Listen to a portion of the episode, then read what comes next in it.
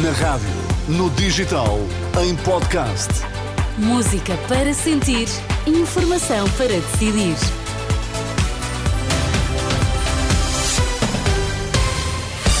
Notícias na Renascença, para já os títulos em destaque. Situação eh, difícil no Hospital de Santarém. Há mais de 100 doentes nas urgências à espera de vaga para internamento. O Governo conta com o apoio dos partidos no Parlamento para avançar com o concurso do TGV. As notícias no T3 com Miguel Coelho. O Hospital de Santarém tem 107 doentes nas urgências à espera de uma vaga em enfermaria, quando a capacidade máxima é de 15, a maioria com problemas respiratórios. À Renascença, Helena Jorge, do Sindicato dos Enfermeiros Portugueses, eh, diz que a situação no serviço está a ultrapassar todos os limites. Nós ontem tínhamos 119 internados por todo o lado na urgência. Os enfermeiros, apesar disto ser uma situação recorrente, uh, desta vez isto está a ultrapassar tudo o que é aceitável. Neste momento está em causa a dignidade das pessoas, está em causa a privacidade, está em causa a nossa segurança dos profissionais no que estamos a fazer, é o aumento exponencial do risco aos doentes uh, e nós não podemos trabalhar assim. Isto chegou a um ponto que nós definimos isto como um abuso físico e psicológico dos enfermeiros na, na instituição. Devido à pressão nas urgências do Hospital de Santarém e à falta de condições de trabalho, os enfermeiros realizaram hoje um protesto. Os profissionais alertam para o risco de exaustão. Um terço dos 80 enfermeiros do serviço já pediram apoio psicológico. E a direção executiva do Serviço Nacional de Saúde diz estar a estudar medidas de contingência para acelerar a recepção dos doentes, de forma a libertar os meios do INEM e das corporações de bombeiros mais cedo.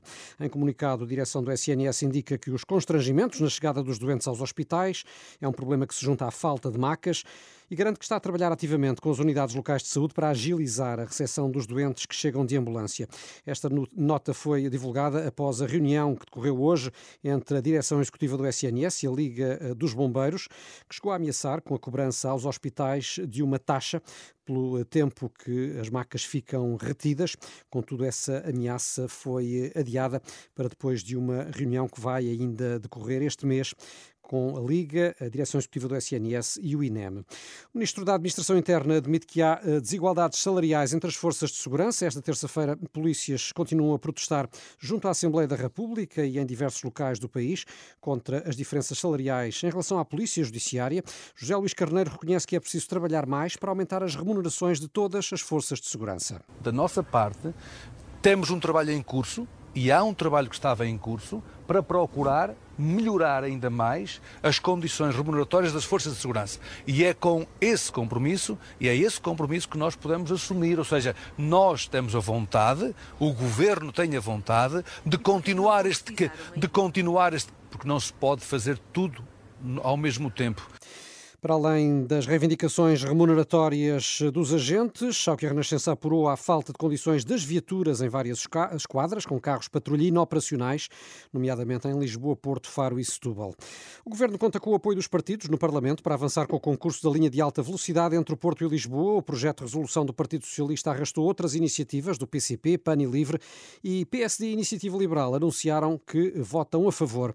É um voto que, de acordo com o deputado social-democrata Paulo Rios de Oliveira, é a favor de Portugal e não dos socialistas. E votaremos a favor de Portugal e não a favor do PS, porque desconhecemos e não acompanhamos aquilo que nem sequer sabemos que são peças técnicas, concurso, modelo de financiamento deputado do PSD eh, Rios de Oliveira esta tarde durante o debate na Assembleia da República sobre o projeto do TGV.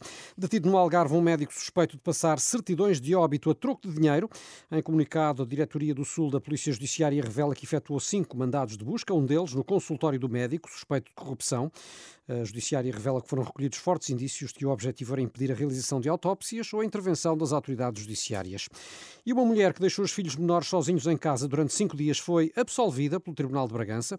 A mãe de 43 anos deixou sozinhos os cinco filhos, com idades entre 1 e 12 anos. Respondia por exposição ao abandono e violência doméstica.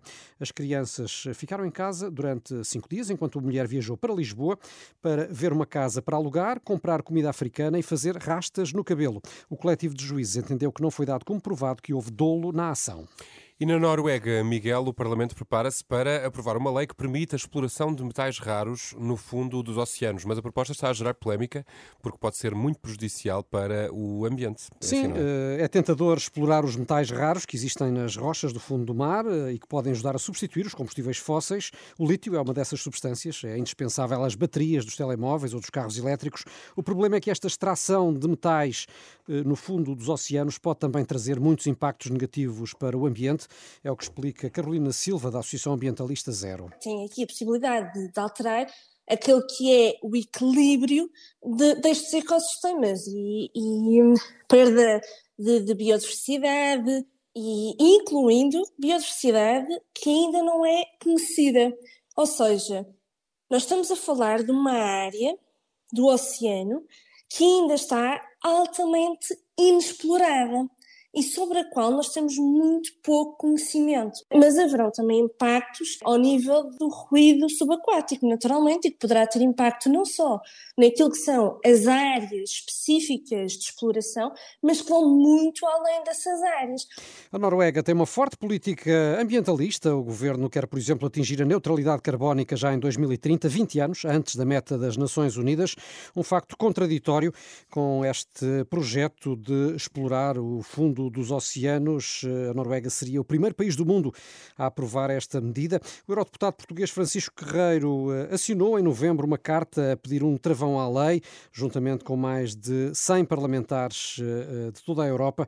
Agora acusa o Parlamento norueguês de hipocrisia porque, segundo diz, a mineração traz mais prejuízos do que benefícios para o ambiente. Segundo os ideais de, económicos vigentes, continuaremos a crescer ad eterno apenas com uma métrica de verdificação, seja isso o que for. E depois, naturalmente, esta de usar a, a descarbonização como um pilar para simplesmente crescer uma indústria cujos impactos não são conhecidos. E, portanto, aqui acho muito hipócrita esta tentativa de se descarbonizar, destruindo o próprio ecossistema.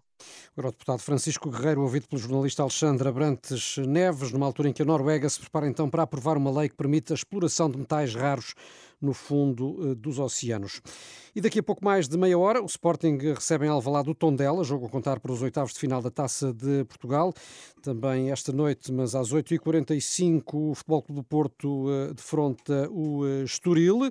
Fora, são jogos que vão ter relatos e acompanhamento ao minuto em rr.pt e vão estar em destaque já daqui a pouco na edição da tarde de Bola Branca. De Bola Branca, exatamente, com o Luís Aresta. Não saia daí, está com o T3 até às 8h30. As notícias da Renascença sempre permanentemente atualizadas em rr.pt.